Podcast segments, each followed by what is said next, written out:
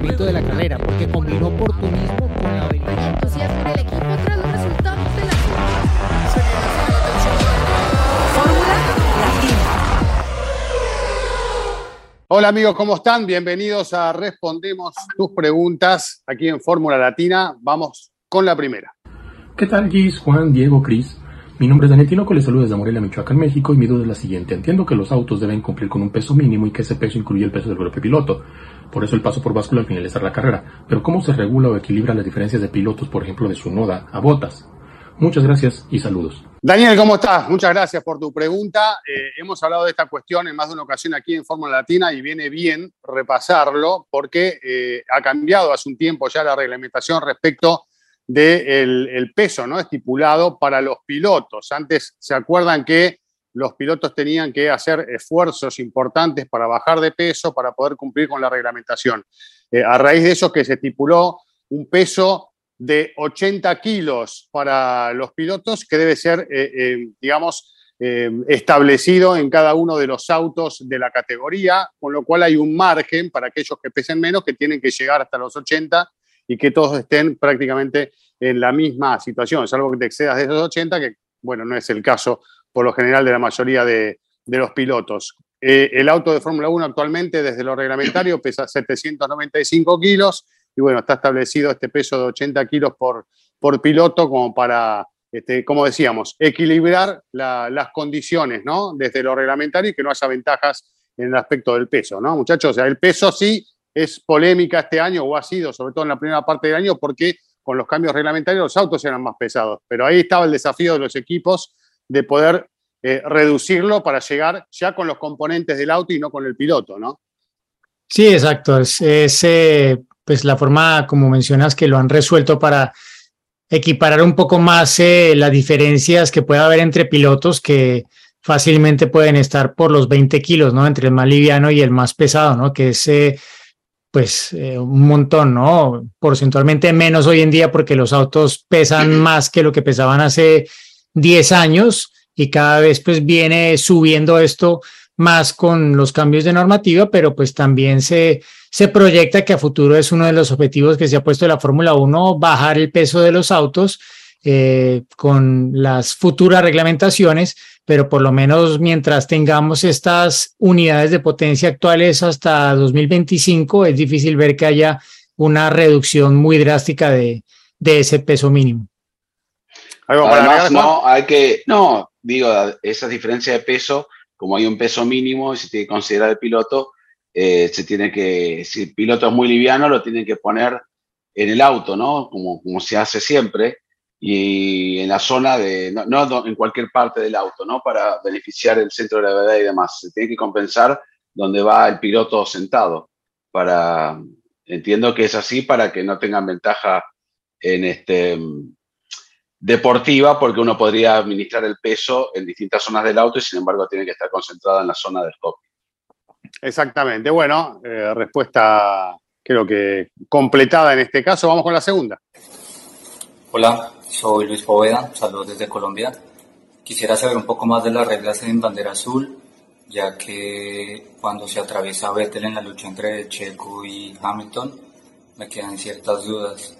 Y lo otro es saber si realmente Hamilton levantó cuando hubo el rearranque. Saludos. Hola Luis, un saludo muy grande a todo Colombia. Y sí, las banderas azules hay que respetarlas. Y en el caso de Vettel no se respetaron. Eh, hubo muchas ocasiones que se penalizó por las banderas azules. Si mal no recuerdo, también Checo, ¿no? En España, eh, que le venían mostrando las banderas azules ya antes de la curva 10 y bueno, eh, al finalmente se tendría que haber corrido y es algo que se tiene que respetar, ¿no? Se quitan las banderas azules y aparte ya no es que solamente se ve el banderillero, hay carteles de LEDs, se, se sale en el display del auto, o sea, hay muchas, este, no solamente tienen que mirar por los espejitos para saber si viene alguien, hay muchas advertencias y el que le muestra la bandera azul tiene que dejar correrse y dejar pasar al auto. Lo de Vettel fue bastante, este, no digo que lo haya hecho a propósito, porque no tendría ningún fin, ¿no? Justamente Aston Martin beneficiar a otro auto que, que, es de la misma fábrica de Mercedes y darle la, prioridad a Red Bull con Checo. Entonces yo creo que este, o se distrajo, o no, no lo comunicaron en la radio, no, algo sale de los pits seguramente tratando de, de hacer algún seteo y en esa ocasión este, fue bien penalizado, no, no, no hay otra, porque fue muy, pero muy, o sea, no grave, pero no se corrió en Fue varias, evidente. dos o tres curvas, ¿no? En, en Sí. el medio Sí. aparte, saliendo de Yo estuve boxes. escuchando la, la cámara a bordo y yo no sé si él no habrá escuchado en ese momento, pero mientras viene transitando la calle de boxes ya le van diciendo quiénes son los que vienen y que va a tener que tener cuidado y, dejarlos pasar. Sin embargo, toma otra actitud Vettel, por eso me llamó la atención, como si no sé si no hubiese escuchado o, qué fue lo que pasó en ese momento que, bueno, lo hizo hacer tomar una actitud que no es común en alguien como Vettel.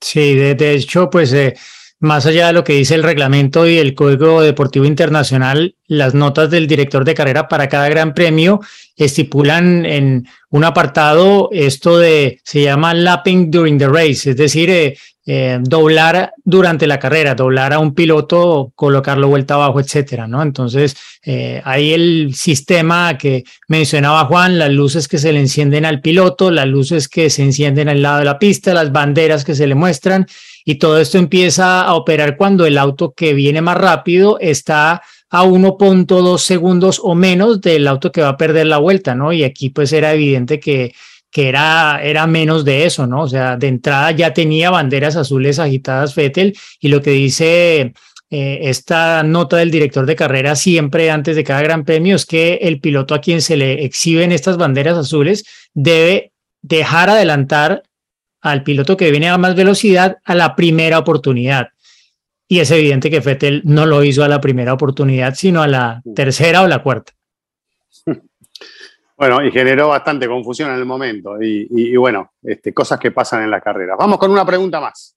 Hola formuleros, muy buen día, soy Jaime Gómez de Guadalajara, Jalisco. Mi pregunta es la siguiente, ¿qué tanto influyó Checo Pérez en no haber dejado pasar a Lewis Hamilton para hacer un pit stop en el Virtual Safety Car? Gracias, saludos, felicidades Gis. Jaime, gracias por tu pregunta. Bueno, eh, realmente lo que hizo Checo, bueno, ya se ganó ese título de ministro de Defensa, eh, hizo su labor muy bien cuando pudo, pero al final creo que eh, pues estamos de acuerdo en que eso al final no, no marcó la gran diferencia, ¿no? Porque hubo pues una serie de, de factores que pesaron más, ¿no? Y la estrategia, la diferencia de velocidad que traía Verstappen, luego lo que pasó en la resalía, etcétera, ¿no? O sea, Checo hizo su parte, pero creo que eh, Max eh, de alguna forma se las podría al final arreglar por sí solo, ¿no? Esto también pues un poco yendo hacia los comentarios que siguen dando vueltas en las redes sociales de la famosa eh, conspiración entre Alfa Tauri y Red Bull que ha llevado pues a, a que Alfa Tauri tenga que sacar un comunicado defendiendo a Hannah Schmitz y también defendiéndose ellos de esas acusaciones de conspirar para literalmente arreglar entre ellos eh, la carrera, ¿no? Entonces, sí, eh, diría que pues Checo hizo el trabajo que pudo, pero, pero era evidente que cuando llegó detrás suyo Hamilton traía bastante más velocidad, mejores neumáticos y pues al final no pudo tal vez marcar la diferencia Checo para ayudar a Max que ha podido sí en otras ocasiones. Bueno, sin embargo, perdió eh, hablando de la- Hamilton, Sí. de la, co- de, no, de la conspiración, este, eh, mismo Toto Wolf, ¿no? Salió a aprovechar un poco todo este revuelo y a decir este, que, bueno, que no, no es que lo, lo- lo aseguraba, pero ponía duda también, ¿no? Siempre aprovechando Toto Wolf, el, el- él no fue el total el que dijo todo esto, pero sí puede este, poner un pequeño granito para, para su Para revolcar el avispero, sí. Sí. Claro, es el típico juego de la Fórmula 1, ¿no? Si Sí, lo puede sí. hacer Horner, lo hace, si lo hace Toto, eh, eh, lo hace en cada oportunidad que se le presenta. Forma parte un poco de- del show y del juego de presiones. Sí, no sí. dejan pasar ninguna oportunidad.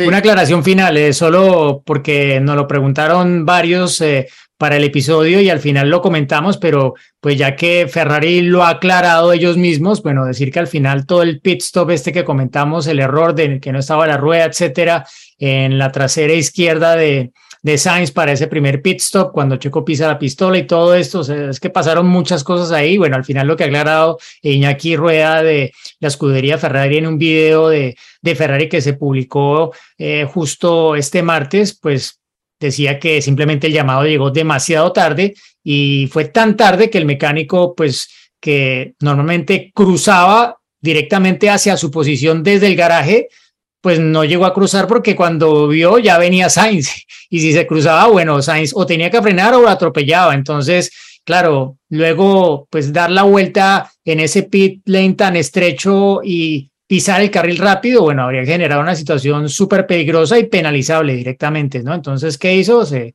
se devolvió, hizo la vuelta larga, fue lo que le tocó, aparte con el agravante de que Checo estaba saliendo ya en ese momento del box porque se había retrasado toda la, la acción, ¿no? O sea, eh, los mecánicos de Checo estaban listos probablemente antes que los mecánicos de, de Sainz porque el llamado fue en respuesta a que Checo estaba entrando y eso pues generó toda esta situación que probablemente no, no preparó de, de forma suficiente la escudería Ferrari o hizo el llamado simplemente ya demasiado tarde.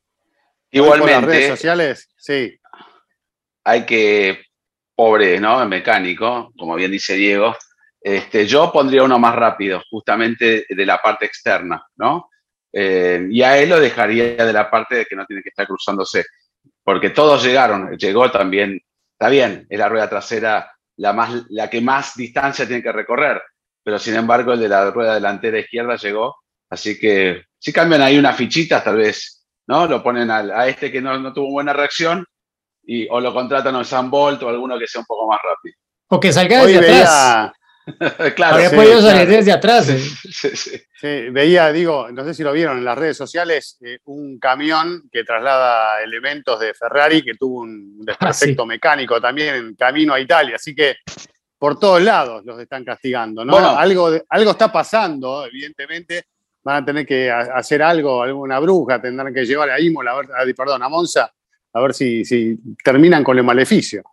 Pero todo lo contrario le sucede a Red Bull, porque siempre se llama ese famoso estado de gracia que hay en el deporte, en jugadores de fútbol, en tenistas, cuando se creen invencibles, no porque lo crean, sino porque todo este, se pone de acuerdo para que sea así, el equipo, la estrategia, el piloto.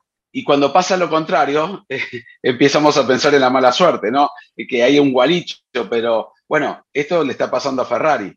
Y ya que estamos, y es de actualidad, ¿qué les pareció la indumentaria para celebrar los lo- 75 años? Ya. Y encima aparece como los Minions y aparece Sí, el eso iba a decir. del villano, Parece los Minions, sí. con el villano favorito. Yo creo que hay que dar un aplauso a los que hacen la- las redes porque al segundo ya estaba este, Binotto como el villano favorito. Bueno. Qué bárbaro. Ya están, para, para los memes, están este, más más rápidos que Ferrari en el box. Sí. Seguro. Bueno, chicos, este, hasta aquí Pero, llegamos, algo- respondemos tus preguntas. Sí, algo más. No, no, sí, simplemente. Estamos teniendo un poco de gente que le da un poco de vergüenza o, o manda, no manda sus videos, pero es muy lindo poder verlos a ustedes, interactuar, contestar las preguntas. Y así que anímense, anímense porque necesitamos muchas preguntas, ¿no? Porque después veremos las respuestas, pero por lo menos que pregunten. Así que vamos, ¿eh? Claro. Recibíamos Además, un montón de, de preguntas en Fórmula Latina y algunos se ponen un poco tímidos y demás o la mandan escritas porque no quieren. eh, pero no importa, yo también, cada vez que prendo la cámara me pongo así medio este, nervioso, así que sáquense los nervios y manden preguntas. Hay que animarse. Además, eh, aprovechen el, el Gran Premio el fin de semana cuando están frente a la pantalla. Tienen alguna duda, anótenla. Y después Claro. nos la mandan en un, en un videíto y aprovechamos también para, para por lo menos despejar algunas dudas y a veces también para aprender nosotros, ¿no? De distintas cuestiones que se le puede ocurrir a alguno de, que está mirando cada evento de la Fórmula 1. Pero ahora sí, es el final. Nos reencontramos ya eh, después del Gran Premio de Italia. Así que nos preparamos para otro evento que va a ser de los lindos, ¿eh? con este veloz circuito. Chicos, nos vemos. Arrivederci. A presto. Chao. Chao, chao. De la carrera porque combinó